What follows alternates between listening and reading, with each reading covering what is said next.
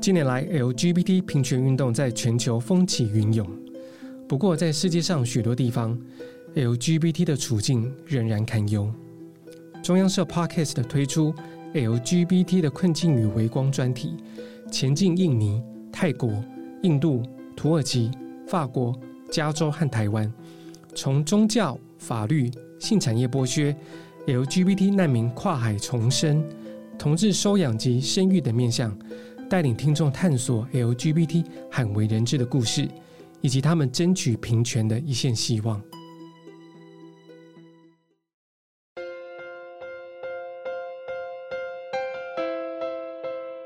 I know you can't live on hope alone, but without hope, life is not worth living. So you and you and you, you gotta give them hope. You gotta give them hope.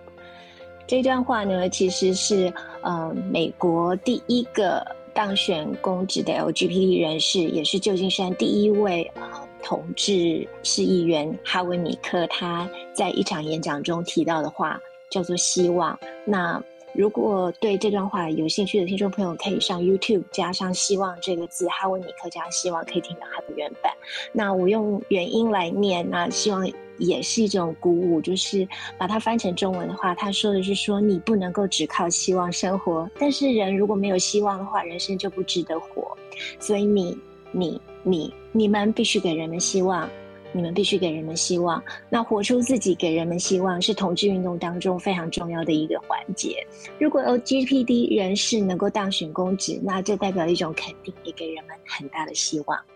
好，谢谢世辉的介绍，欢迎各位听众收听中央社专题计划 LGBT 的困境与微光。今天我们要前进美国，特别是加州篇，来谈一谈 LGBT 在美国遭遇的处境。二零一五年呢，同性婚姻在全美合法化。美国成为继加拿大之后第二个同性婚姻合法化的北美洲国家。那么，在一般人的印象中呢，美国在性别认同上是最开放、最包容的国家。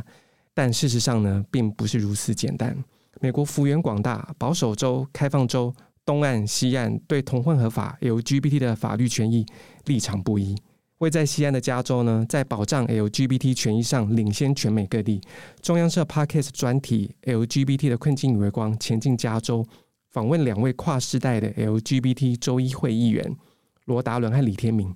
分享两人面对自身性向的煎熬和勇气，以及他们在议会里为 LGBT 争取权益的努力。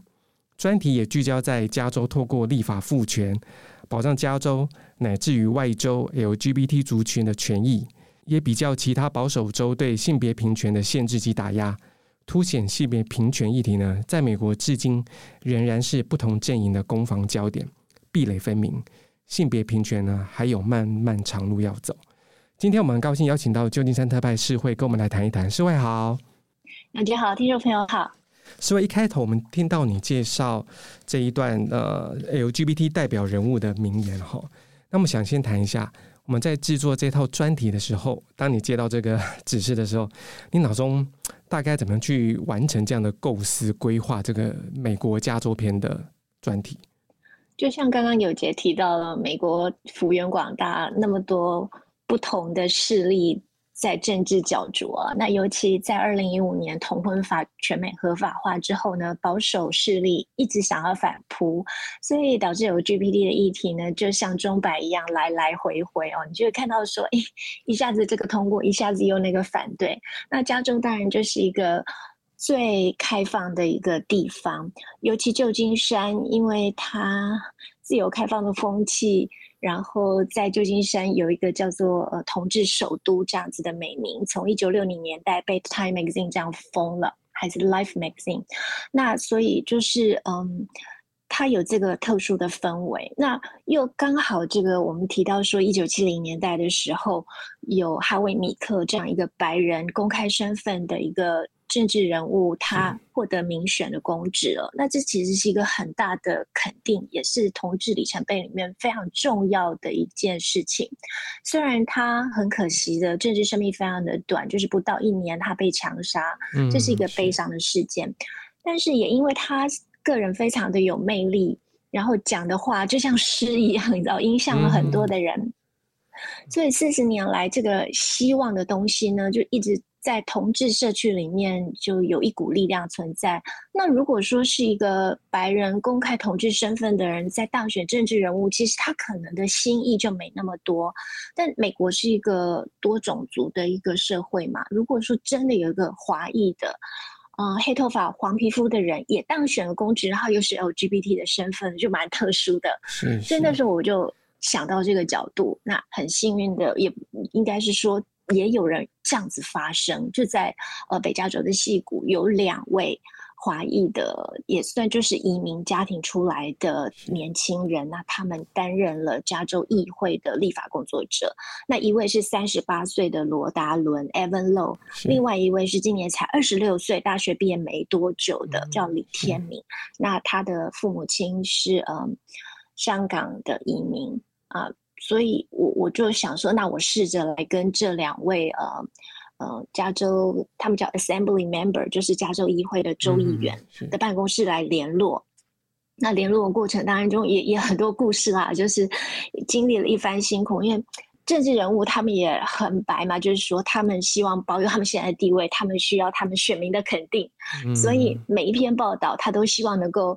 赢得公众的支持，留给人家的好印象。在这种折冲之下，我们当然会希望说，能够去写别人没写过的东西，读者没有看过的。我我们不是说要去开辟一个辩论的战场，或者要赢什么议题。但我保持一个开放的心胸，我想要在问题上挖深一点，试着去了解。像我这样子，如果跳出来不是媒体人的身份，我是读者，我是观众的时候，我想知道什么？是是我下笔的时候不是去宣传 LGBT，而是能够有一个独立思考的面向。那由于他们其实早就已经公开了，就以呃罗达伦来讲的话，他是全美国最年轻的公开同同志身份的市长，又是亚裔。那嗯。呃，李天明他是呃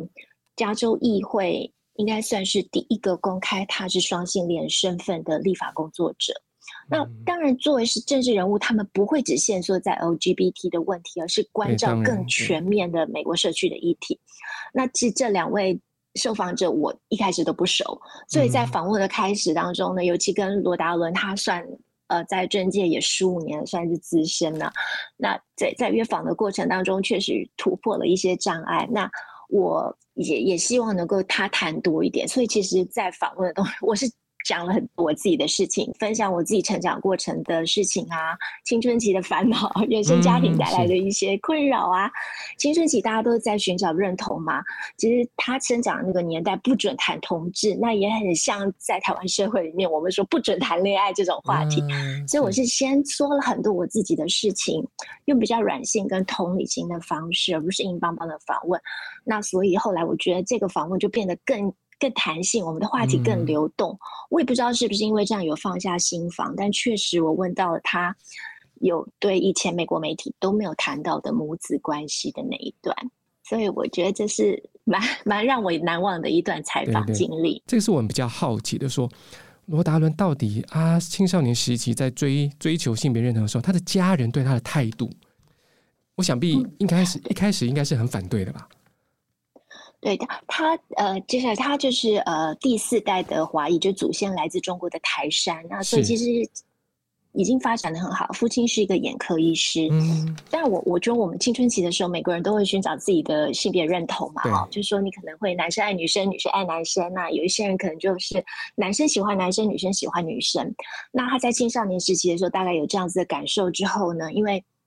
大概二十几年前啊，就算在戏谷也是开始有科技公司在发展，但是你说要找 Internet 也也没有 Google 啊，所以那他就是去书店里面的同志区，小小的一个同志区去找书，可是因为。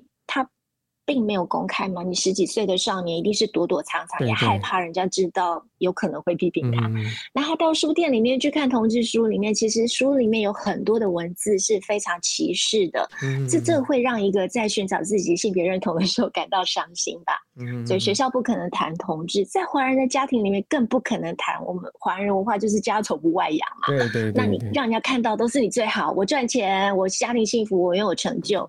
可是 LGBT 就好像是藏在这个衣橱里面的骷髅头，它是一种耻辱。可是他知道他自己不能改变的时候，那十八岁，他告诉他的父母亲，呃，父亲当然是从科学的角度觉得说，哎，我我我我生下了你啦，生生生物上我不可能改变你，我知道你要什么。但是对母亲来说，其实这是一个非常困难的历程，所以他花了很多的时间，用很多的耐心，然后十几年来就改变母子的关系。那这段是真的让我蛮感动的，我觉得我们可以来先听一下他原来的一个呃访谈中的呃说法，然后我们再进一步的去谈说，在母子关系中彼此怎么样子的一个成长。嗯，好，我们来听一下这段罗达伦跟他谈到他跟他妈妈对话的过程。我只是希望现在我们可以承认年轻孩子历经的痛苦、折磨和煎熬，让我们去除那些障碍，一起努力创造更包容的环境，好让每个人可以做自己。这就是为什么我热衷于修法。我们刚才听到罗达伦谈哦，其实是会在某个程度，其实，在那个时候那个年代。罗达伦的家庭也算是在当地算是很不错的一个一个知识分子的家庭嘛。嗯，对。然后他父亲也很呃积极的培养他，就是说，因为他发现他是一个喜欢办活动、有组织能力的人，所以就从商会啊、各式各样的社团活动去培养他，呃，做这样子服务的社区的心。所以很自然的，当他在嗯。呃表达他自己同志身份之后呢，他也理解到了说，这种同志其实就是一个少数族裔嘛。那你你在争取这个同志人权的过程当中，没有法源，没有立法，一切就是空谈。对，所以也你也不可能有什么岁月静好，说哦，我就独善其身，哦，就自己过好自己。那他因为也是喜欢服务人的一个人。所以，当然很自然的，他就去大学还没有毕业，然后就已经在这个政治人物的办公室里面实习，然后接下来有机会呢，他就啊，这是踏破他的鞋子，然后一家一家敲门，让人家认识他，然后就竞选到了第一份的这个最年轻的亚裔 LGBT 同志身份的一个市长。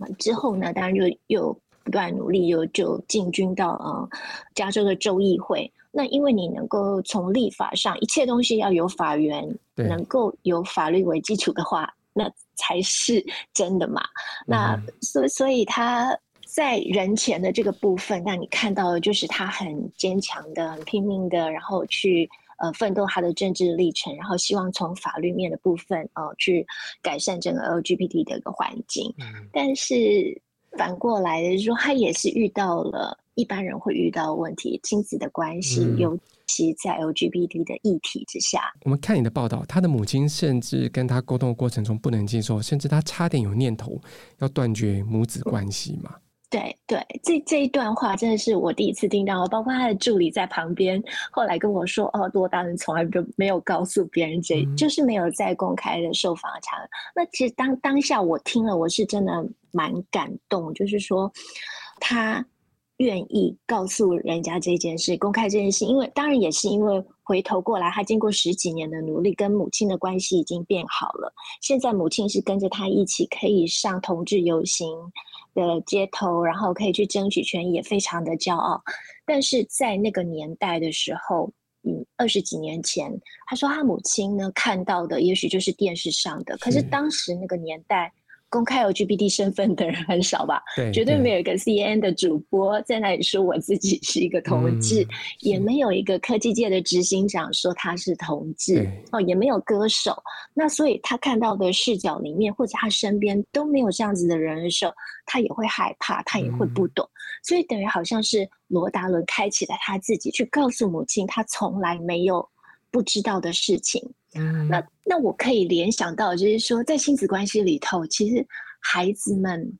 教会我们不一样的事情。就每个个体，嗯、每个小孩子，他会他学习的，他涉猎的世界，不见得跟是父母的专业是一样的。所以常常是，呃，孩子来开启你的新的一个世界。那也不是只有 LGBT 而已。嗯、哦，我我前阵子看了今年奥斯卡。的得奖影片《Coda》还在讲一个失聪家庭，嗯、那其中的一个女孩子，她是呃听得到的，像正常人一样，可是她却要走音乐去唱歌，她走的这个路线是完全她父母失聪家庭不能够理解、不能听的。嗯，那他们也有他们自己要活着的这个呃呃的生存的一个手段，是要去捕鱼。他们需要仰赖这个女儿听得到的去帮助他们，可是他们如今却要放飞这样子的女儿去追逐她的梦想的时候，那这也是经历过一段挣扎，就好像 LGBTQ 的孩子。父母要放他真的能够成为他自己，是一个 LGBT 的这样的身份认同的时候，那确实是一个挣扎。也不是只有罗达伦的家庭有这样的挣扎。我我相信从从古代到现在好了，然后再从嗯美洲到亚洲到台湾，我相信在我们录音的这个时间，有很多的家庭里面，其实也在折冲着这件事情：我要不要接受孩子去追求一个我不了解？我不知道，对对，或我甚至不认同的东西。我想是会点出一个重点，就是说，有时候父母或家长，他是因为他未知、不不了解的事情，他感到害怕、恐惧，可能害怕他的小孩子会受到伤害，所以某个程度也是因为爱、嗯、爱这小孩子，害怕他受到伤害。所以这个这个真的是很很微妙的一个转变哦，就从未知、排斥到接接纳，某个程度也反映他们母子关系的一种修补嘛。对，那也是一个人的成长，就是我愿意接纳，打开我的心胸去学习我不知道的事情。我我在听他的对话当中，后来当然是经过十几年的转变跟努力呢，母亲变成一个非常呃慈爱，然后跟着他一起走上街头参加同志运动的一个母亲，也是一个力挺这个 LGBT 权益的一个呃女性。那。主要是一个亲子之间的学习，我们来听听呃罗达伦讲到他这一段蛮令人感动的一段母子的成长的一个对话。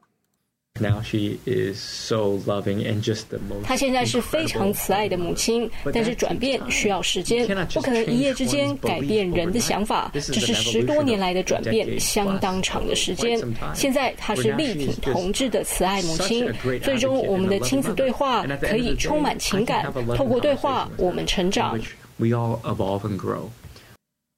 但从另外一方面来讲的话，我觉得。现在就是网络时代，呃，兴盛嘛，媒体示威，但是我常常觉得媒体还是有很重要的社会责任。为什么流行文化里面，在电影、电视、呃，新闻中非常的重要？同志运动的议题里面有一个，就是说希望能够更多的名人出柜。当更多的人公开他的故事跟身份的时候，就有更多人去理解说这一件事情的科学面、它的社会面、它的文化面。当我们知道，连我们隔壁的邻居里面都有这样，这是可能是可以被接受的一个正常的事情的时候，我们的视野就被扩大了。嗯，真的，真的。那你，你，你。接受一个孩子，比你失去一个孩子，或你接受一个朋友，接受一个嗯社会上这样的人物，比失去一个人为能够为社会带来更多丰富的东西还希望。对对，对，对，我想所有家长如果听到这一段，要好好想一想哦。不管你的子女的性向认同是什么，其实更重要的是你接纳他，你可能会得到更多。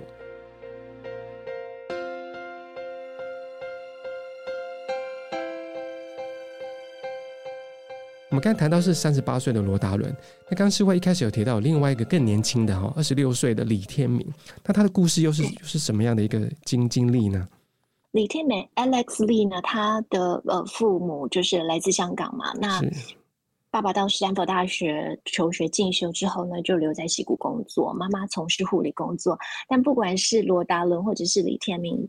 他们除了 LGBT 的性别认同之外，在成长的过程也都遇到了父母离婚这件事情，嗯、所以李天明他自己觉得他对人世间多了一份体会。那很幸运的也是因为他成长在矽谷啊，所以他觉得因为就是在这里就是一个标榜多元文化，你你真的走在路上，你你会看到各式各样的人种在这里。那嗯。从也许从韩国、土耳其、美国、非洲各式各样子的文化跟人物语言，都可以在这个小小的社区里面感受得到。所以他在这种环境成长之下呢，他当然就嗯更开放。那但他在担任加州州议员之前，他不需要去揭示说他是一个双性恋的身份嘛。他说他其实他从小就知道他自己是谁。他在访问里面，我一个没有写进去，就是说，他说他小学的时候呢，在课堂的作业，他在做自我介绍嘛，嗯，那他就讲说是呃介绍他自己，可是他的同学却问他说，你为什么没有告诉人家你是亚裔，你是 Asian Americans 呢？嗯，他就觉得说。这很正常啊，我为什么要特别去讲？因为我在这里，就是也是这么多人跟我一样是这样，我不需要特别去点名这件事。是，所以在他的性别认同上面，我想也是，你看以现在呃二十六岁的人哦，跟罗大伦差了十二岁是一轮，社会风气又更开放了，那更多人出柜公开他的身份。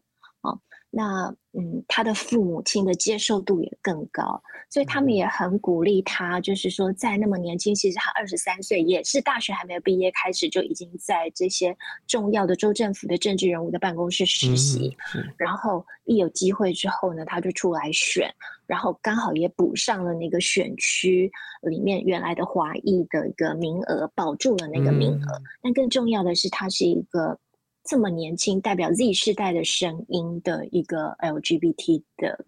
呃州议员，嗯，那他有他自己要对抗的事情，因为就是说，以这个历史这么悠久的州议会而言呢，但是资深主义是很浓烈的嘛，对对，呃，那就李天明长得还蛮可爱的哦，有一次，就。演演浓眉大眼的，嗯、那他他就有提到说，以牙医来讲，就是很多牙医，我们我们看起来都是比实际年龄年轻啦，这是牙医的好处跟缺点。嗯、他当然就自己开玩笑的说，有一张娃娃脸，要在那么有历史的一个这个州议会存活的时候，他必须比别人更认真。嗯，所以他因为比较新，那很多的议题里面，就是呃，Evan Low 他在进了这个州议会之后，大概提了六个。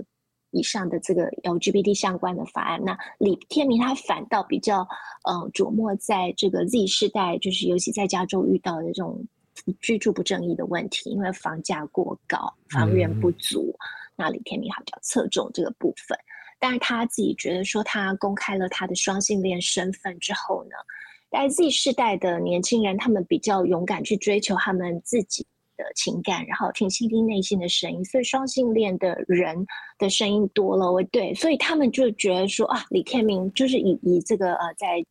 美国来讲或加州看到李天明这样双性恋年年轻世代的声音出来之后，很多人就是写 email 啊，呃，或者是社群媒体告诉他说，看到你在那里能够谈论这件事情，让我也觉得有认同感，因为就像我们刚刚提到的，保守势力的州跟开放的州。在这个 LGBT 的议题上面，还是一直的不停在摆荡，所以不是每一个人都出生成长在一个开放的环境里头，能够自由的讲出他的性别，他们还是会担心父母的接受度，担心是不是工作可以被接受。嗯，所以，嗯，能够有人这样子谈，其实至少在心里头给他们一些安慰。嗯，那也看到有人可以活出自己。然后在呃立法工作方面为这个社群里面争取权益，那这真的就是一种希望。所以我也想说，我们可以来听一下，嗯、我们来听一段他说的，嗯，李天明的访问。好，在辛苦长大最棒的是，我们多以行为和性格来看待一个人，而不是看性向和种族这些事情。这样非常好，因为我们不想要有这样的歧视。美国其他地方仍有这些歧视，所以我们可以听得出来，呃，李天明这个这个世代的人跟罗达伦有点不一样哈，他感觉是更更勇敢，更更一种说。我就是我，有有什么不可以呢？你们要判断，我要从我的表现哈，我我的人格或者所作所为，不是从我的性向、我的外表。有没有感觉出来，他比罗达伦他的前辈哦差了一轮的那个时代？这个你这个时代的加州年轻人，不管是亚裔或其他少数族裔，他们更勇敢，勇敢做自己嘛？对。然后我我想这也是同志运动已经嗯努力了五十年了，我们可以看到这样小小的一个成果，就是说活活出自己吧。那确实就是说。你如果要从外表来判断一个人的话，我们也可以说男生女生长得好不好看、高矮啊，哦、呃，或者说你的眼睛大小、嘴巴呃厚跟薄，这其实你都可以用很 judgmental 的这种方式，就是给予这种很不公平的评断。那种族或者是性向也是其中之一。但是最重要的，其实我们在看人的时候，是看这个人的所作所为，看他的个性。所以这种事情呢，至少至少，也许可以说，在加州在矽谷里面不会被明着公开来讲的。就算你还是可以隐隐感觉到，美国它毕竟是一个。多元民族的这个熔炉嘛，那还是有很多阶级的东西在这个社会里面的。嗯、但是，就是说，你还是可以依靠你的努力跟成就，去降低人们用这些东西来看你。那像旧金山有一个很明显的一个社区哦，是这个 LGBTQ 人士聚集的地方。啊，但是小小的市区里面有几家这个同志酒吧。那在采访的过程当中呢，李天明议员就有告诉我，其实以前呢更多家二十几家，可是现在只剩呃几家而已。所以我就觉得很好奇，为什么不是？更蓬勃发展了。既然说在加州 LGBT 的人是这么的多，也这么的多元，大家应该去吧。然后他讲的是说，其实呢，就是因为在这个环境里面，已经大家更能接受、更开放了，所以我就不需要彼此聚集在一起才安全，我可以公开的表达自己。所以我想，他也提到了说，鼓舞跟他一样的人，你只要能够做自己。并不是说什么事情都没有困难，但是你做自己还是有希望。我们来听听他在这段访问当中怎么说。有些人受到我的鼓舞，我希望以此为示例，一切皆有可能，只要用心努力，凡事皆有可能。一路可能艰难，我从没说会很容易，但事情是可为的。我认为这么做可以让民主用于正途。如果有更多人投入热情服务社区，而不是把所有负面的事情归诸于政客，这就是我们恢复民主、使之更强大的方式。我们听到李天明这一段哦，其实他把所有的对性别认同的争议哦，去回归到民主的讨论哈。其实有时候不管是啊意识形态不同、政治立场不同，但是我们把它回回归到民主的讨论，其实任何事情都有继续继续妥协或者达成共识的可能。以加州的氛围来讲，像如果说现在是呃大学或高中生的，可能又比比李天明小个五五岁十岁。嗯、那现在更多人，他们其实，在网络上就用一种叫 pronouns 代名词来对于他们的性别的一个公开认同或者是挺。他不见得是同志或 LGBT 的人士，但是他可能就是在他的社群媒体的后面有一个挂号哈。嗯，他是 he、him、his，或者是女生的话是呃 she、her、hers，啊，或者是呃性别 X。所以今年的话，呃，加州议会就是由州长签署了一个法案，在今年一月一号通过，就是有一个性别 X。所以我们在申请驾照或者是文件，或者是你你就可以除了有男生跟女生的选项，你还有一个叫做 X 的选项。所以，所以这个这个 X 指说，呃，我不认为我是男性，我，我也不认为我是女性。对，我不可能不能说我是什么性别，那我可能就可以去勾选 X。以前是没有的，以前就是好像我生下来是什么性别，那我就是这样。就算好，就算我不承认我的生理性别，我的社会性别，说我活得像女生或或男生，跟我原来生理性别不一样的，但我也没有一个 X 这种东西可以选择，嗯、所以我可能到。人走了，离开这世间去世的时候，我的性别都还是不跟自己认同的，然后呃，好像我带着遗憾离开的。但今天有了这个性别 X 的时候，我甚至如果说呃我的亲人的话，我也可以对他的死亡证书里面去重新做认定。嗯，所以所以这个 X 这个 X 就是保留了一个一个说，呃，我们尊重尊重这个个体，这个当事人他自己怎么看待自己的性别，我们不急着给他下定义，他是男或女。那也许他还在摸索他的性别，也许他有别的想法，这个是一个无限大的可能嘛？对，他就是一个非二元式嘛，就是我我也许我的世界里面不是黑跟白，嗯、我还有一个灰色地带。那拜登总统在今年四月十一号也说好，那全美国的民众在申请护照的时候也有一个性别 X 可以选。嗯那至少是这样。那有一些变性人，譬如说他们原本生理性别是男的，那他在变性的过程当中，他变成女的了。那那现在护照上也可以允许他去选择他是女生。所以我们看到美国的朋友的护照的性别栏，可能真的跟我们台湾的民众想象的不太一样，会多了一个 X。对，那我想美国也是做了一个表率吧，嗯、就是说我我我我多了一个 X，也许如果有其他的国家愿意跟进的话，在统治议题上面更走的愿意走比较前面的人，嗯、那也也可以有这个 X 的一个选项。对有一些人来讲，他们会觉得这种认可是一种福音。我们可以来看看，就是说，嗯，在。有一些同志家庭，好了，这个我们可能会谈到法案的部分。我们我们先回到这个罗达伦那个时候，我想要下笔写他的时候，就是因为我觉得说他在二十几年前的时候，即使在加州相对是一个开放，那也有呃科技公司这样子的一个背景，好，可是他依旧遇到他遇到的就是一个不能够谈同志、不能说同志的一个环境。就像世卫一开始提的。其实你要改变这个弱势族群，或不管是 LGBT 或是其他的弱势族群，其实最主要的力量还是透过修法、透过立法、透过在议会里面的一些攻防嘛。那我们知道，在加州或是美国其他州，其实对 LGBT 的权益，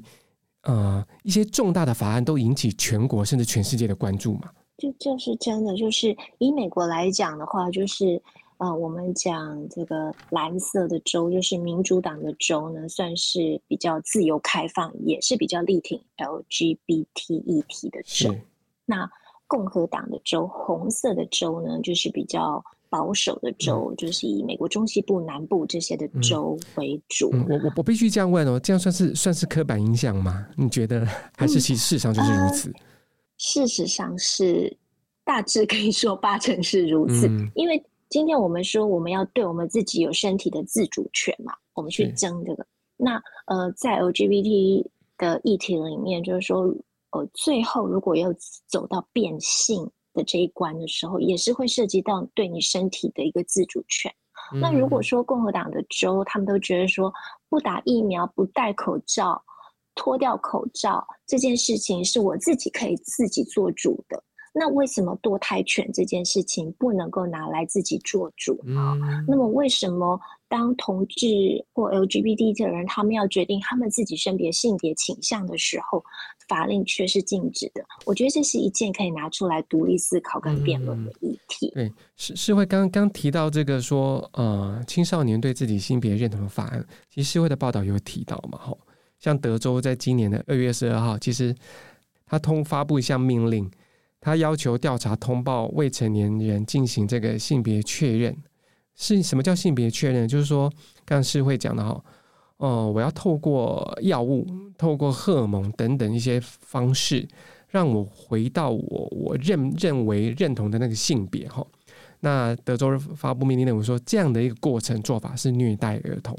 如果你家长没有善尽监督的这个责任义务，你会面对惩罚。甚至你会失去子女的监护权，也就是说，如果这个青春期的这个体哦，这个美国人他想要透过一些方式让自己的生理跟心理是符合一致的性别，他的父母可能会面临失去他们的监护权嘛？对，那这是一种说法嘛？那有、嗯、呃，提看到其他的报道提到，就是说有变性的青少年，他一个一个女孩子哦，她跟她。母亲坦诚之后呢，他开始穿成男生的样子，也改了名字。那他跟一群医生谈过以后，他开始用药停掉他呃每个月的月经。嗯、那接下来他想要尝试少量的男性荷尔蒙。他说：“我等了很多年，终于可以变成男人，一个我早已经认识多年，我想要成为的人。”但是父政府却认为说，父母给小孩变性的转换医疗是虐待儿童。他说，如果我们公开出柜了，却不能接受医疗照顾，这才是虐待儿童。如果有人因此自杀，那么很多的家庭才是真正永远失去了这个孩子。所以这这当然就是一个两面的辩论。于是两面的辩论呢，就反映在美国的各州。那保守州的呢，就是反对 LGBT 或变性的这个议题，就是变成一个政治的议题了。然后呢，加州就敞开大门说：“好，那你们反对，我就支持，让其他的人可以进来。”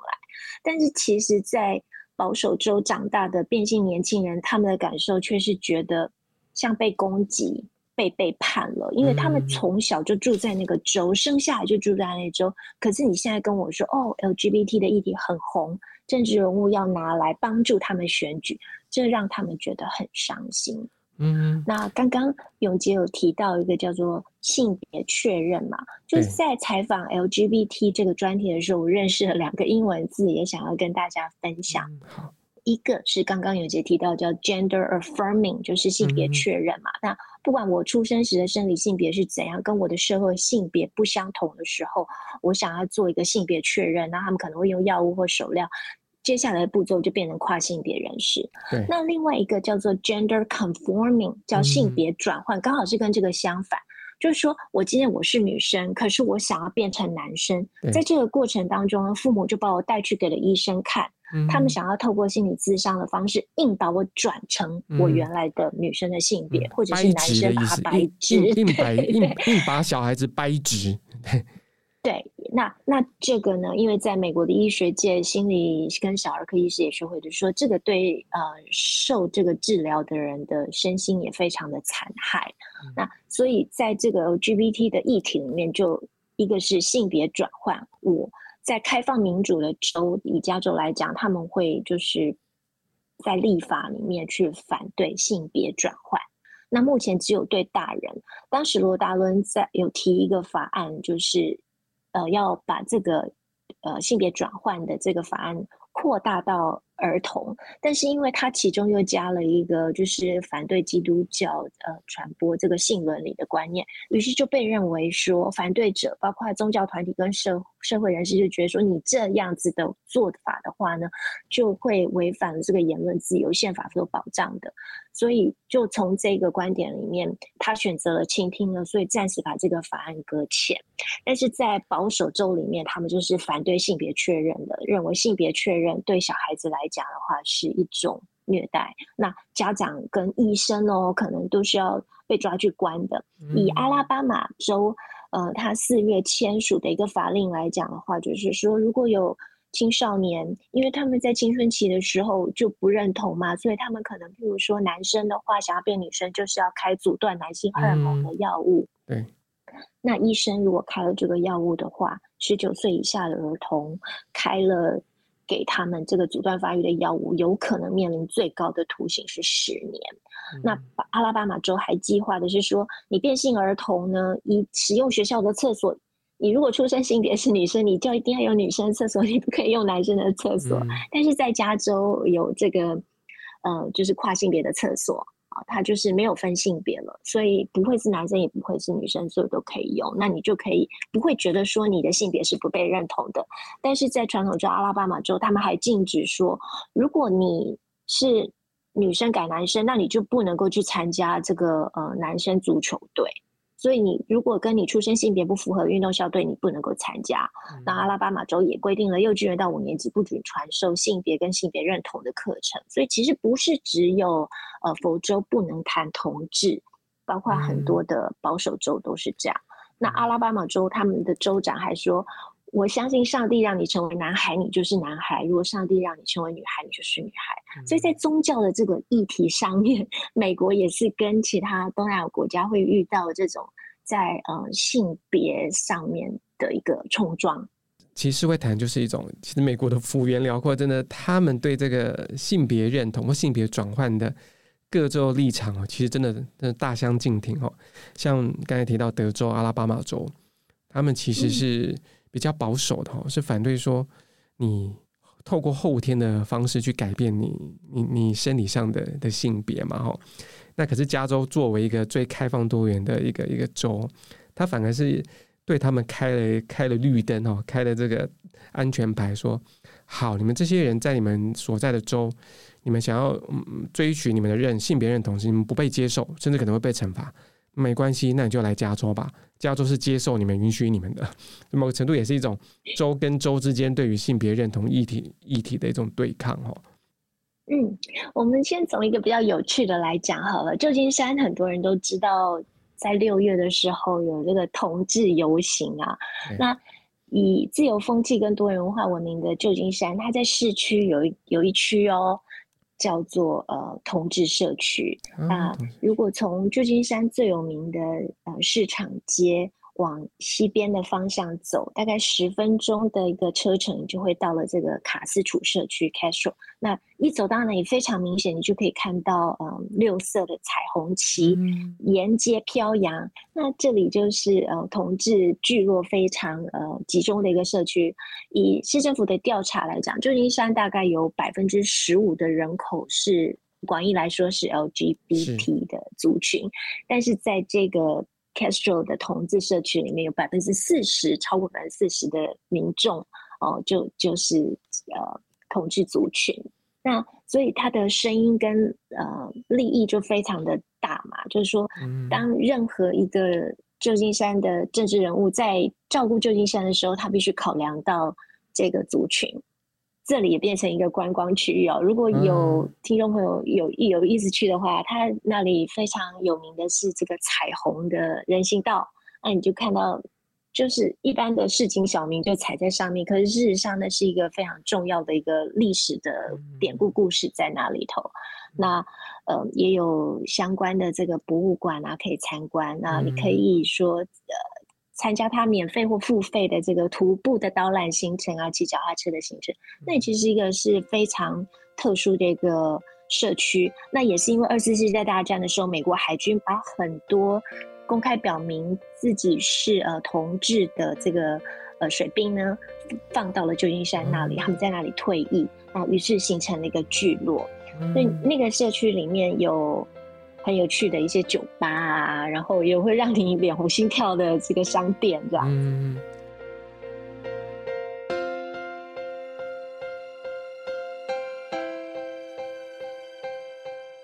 那再从旧金山往南的话呢，就是科技公司啊，科技公司非常的重视 LGBT 族群的权益。永杰应该知道这个谁是可能就是。呃，科技界的 LGBT 的这个霸主，好了，嗯、我们说他是最重要的人事影响的人物。嗯，苹果公司的执行长，嗯，库克，苹果公司执行长库克，对对对，他就是非常的出柜嘛，好成一个指标，对，公开出柜，那也照照顾这个嗯，引领着科技界的一个 LGBT 的一个权益跟主流。嗯、所以在戏股来讲的话，它的氛围就是说，我们去支持鼓励 LGBTQ 的呃人士跟工作权。啊，甚至有这个呃，IBM 的主管就提到说，当当员工不需不需要为了自己的这个 LGBT 的身份去争取、去奋斗的时候，他们可以更专心的工作，能够更有生产力。嗯、所以就这边是一个主流的文化。那我们就可以想想看说，说假设我是在这里，可是我却不挺 同志权益的话，那是不是很惨？哎，对，跟世辉这个这个观点，其实我也想跟世慧聊一下说。如果当大部分加州的科技巨擘都是支持同志、支持 LGBT 的哈，这当然这其中很多原因脉络我们可以可以再讨论。但如果当你是加州里面你不支持 LGBT 的，那你是不是变成黑羊？对啊，我们就闭嘴嘛，就是说不支持的，通常你就是最明哲保身的方式就是不说话，闭嘴，这就不会有问题。不过在二零一四年就有一件事情真的让人印象深刻哦。嗯，有一个现在比较没有那么多人在用的一个浏览器叫 Firefox 火狐，它的执行长呢，艾克在二零一四年上台的时候呢，最后在短短十天就被逼着下台。主要的原因就是因为他在二零零八年的时候，那他就是捐了一千块资助一个加州的一个八号提案。这个八号提案呢，就是要禁止加州的同性婚姻。加州同性婚姻非常有趣的是，在二零零八年的时候曾经合法，短暂合法。结果呢，马上就有人翻盘了，不支持，嗯、所以就告终了。到二零一三年的时候，正式合法。这所以中间也经过非常多年跟各方势力的一个努力，那二零一五年全美合法。那加州其实是全美第二个合法的州，第一个州是麻州 （Massachusetts），它是第一个同婚法合法。嗯、但你可以想象说，一个。大企业的执行长只是捐了一千块美元去禁止同性婚姻，结果后来他上台之后，这件事情又被拿出来重提。嗯，所以人们可以忘记你的过去，但是 Google、Twitter、嗯、Google、Twitter 永远不会忘记你的。那，那这样这样算算不算是一种主流价值的霸凌？就好比说了，好比说，呃，你不说台语，你就是不爱台湾。哦，因为但有人比较偏激的论点说，你在加州，在这个这个 LGBT 大多数人都支持的地方，你不支持 LGBT，你就是不爱不爱加州，不爱美国，不爱进步价值。对，其实那那我比较好，我比较好奇的是，对性别认同的的立场跟言论自由，一一定一定是冲突的吗？他们可以并存的吗？应该是可以是并存的，所以这件事情当然就后来被拿来成一个经典案例的检讨，就是说，就算你是挺同志，你也要尊重不挺同志人的言论权嘛。对对对，对，你不同对那一样的，但是再反过头来，我们再来想想现在，那不能说同志是不是也是一种反对言论自由呢？嗯，所以所有这些议题里面都包含这个议题两面，包括。堕胎权的部分，我能不能够拥有我自己身体的自由权、自主权？所以每一件事情当然都可以落入这样子的讨论。好，我们刚刚跟社会谈了这么多啊、呃，包括罗达伦、李天明他们自己亲身的青少年面对性别认同的经历煎熬，那到他们挺身而出为 LGBT 族群争取权益的过程，那主要是透过修法、立法来根本上改变 LGBT 的权益。那这些。勇敢做自己的行动。其实我们谈了这么多哈，最后我想要从一个一个案例，大家知道美国 CNN 有个很知名的主播 Anderson Cooper 哈，他多年前他公开出柜哈，那他在跟一个知名的呃一个媒体的作家的邮件往来中，他承认自己是同性恋。他说：“事实上，我是一个同性恋，从以前到现在都是哈，以后我我也会一直都是同性恋，我对此感到很高兴、舒坦、自豪。”那 Anderson Cooper 他这样的一番这个出柜的的的告白，其实对美国的媒体界也好，或是社会也好，其实起了很大的一个影响的作用哈。那我们再从 Cooper 的例子回头看罗达伦、李天明，我觉得最令我感动的是，他们不仅勇敢的面对自己的性向哈，那站出来挺 LGBT，而是他们把追求自我认同，我要做男生，我要做女生这样的一个勇气。跟他们的家人其实是紧密的绑在一起的，他们跟家人之间的亲情不会因为性向的认同，我要做男生，我要做女生，而而有所打折扣，不会的哦。同样的，进一步，他们也把这样的爱跟勇气传承给下一代。像是呃，Cooper 他前年吧，他在网络上分享了一段他当爸爸的这个影片哦，他跟他的伴侣透过一些法律上合法的程序，呃，拥有了一个一个。下一代一个儿子哈，叫叫 Wire、嗯、Wire Morgan Cooper。今年今年有老二出生了。啊，今年有老二出生了，这是恭喜他们，恭喜他们。对，就就是说，我们会发现这些 LGBT 或是同志团体，哦，不管他们是两个爸爸或是两个妈妈，他们除了对上一代他们的亲情，他们不放弃，他们要让家人接纳他们，他们还是要保护他们的亲人，他们也要正在传承这样的爱勇气给他们的下一代。我觉得这种这种对 LGBT 族群这种。这种爱不分性别、爱不分界限、爱没有止境的，甚至无所畏惧的传承下去，我觉得这是令我很感动的地方。嗯，当然，它也颠覆了我们原先这种一男一女的婚姻制度嘛。告诉大家说，就算是两个男生、两个女生，也不会影响到婚姻的神圣性，不是因此就会破坏婚姻制度。没错，没错，那一样。呃，当然社会要有配套，你可能要代理孕母啊，或者是其他的法律，能够让你能够延续下一代，有这种呃养育子女的一种当父母的这种乐趣，或者是身为人的这种感受哦，酸甜苦辣。那当然，我相信，因为是这样子的包容。他的孩子未来是不是 LGBT 或要走什么路？不是也好，是也好，也是一种交流。对对，这真的就是一种社会示范哦。我我们会需要这么多、更多、更多这样正面的力量跟人，让我们知道说社会就是这么的多元。那我我们在这个追寻啊、辩论、独立思考的过程当中，嗯，也许就去接受、拥抱更多跟我们不一样的人。对，那其实是会在访问罗达伦过程中，罗达伦也对 LGBT 的未来，他提出了一些展望跟期许。我们听听看他怎么讲。对，我们来听。What I'm hopeful for is that we can inspire the next generation. 我希望的是，我们可以激励加州下一代的华人和 LGBT 人士参与公众服务，这是我深深的热情所在。也许我们将会有另外一个 LGBT 的亚裔美国人说：“我想成为美国总统，或想成为最高法院法官，或想成为企业执行长，有何不可？这样太棒了，就这么做吧。” Why not? That's great. Let's do it. 哇，我觉得这段话真的很激励人心，很 inspiring。就是，世辉，你有没有想过，有一天有可能美国的总统是 LGBT？哦，对，就是先你看，就一步一步嘛。哦，就是说我们在这个呃美国争取人权、民权运动的过程当中，就是有色人种、呃妇女、有色人种，然后 LGBT，所以我们当然就是。这段话其实不是只有激励说下一代有一个 LGBT 的总统，甚至其实是一个华人或不同族裔的总统，现在开始都没有关系。那总总是我们会看到一直不停的进步，像呃白宫发言人即将要成为一个有色人种的 LGBT 来担任这个新闻发言人。我我觉得这个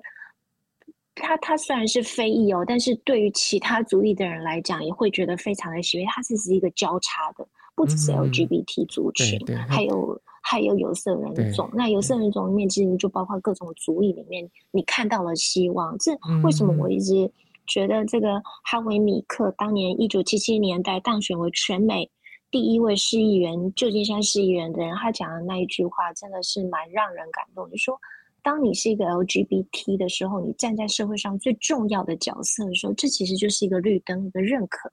当人人们认可你的时候，你就给别人希望了。嗯，这句话把它放到我们社会的各个层面，你把它，我们不是在做说，呃呃，分你我或切割，但是当我们在每一个族群里面有一个人出出这，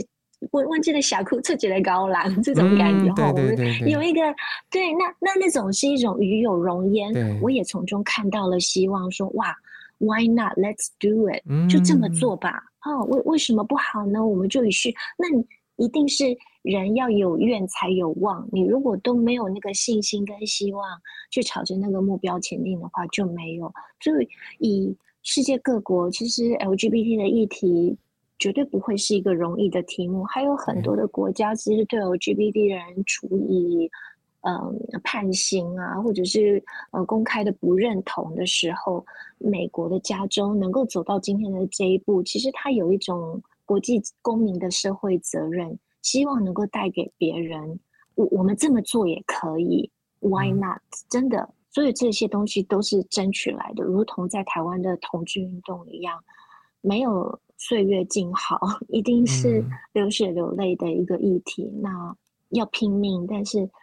人人都爱斗士，这个就是人，就是对你，你你不是坐在那里等着别人帮你奋斗，而是你真的投身在那个运动当中，那这个过程就能够激励到人心。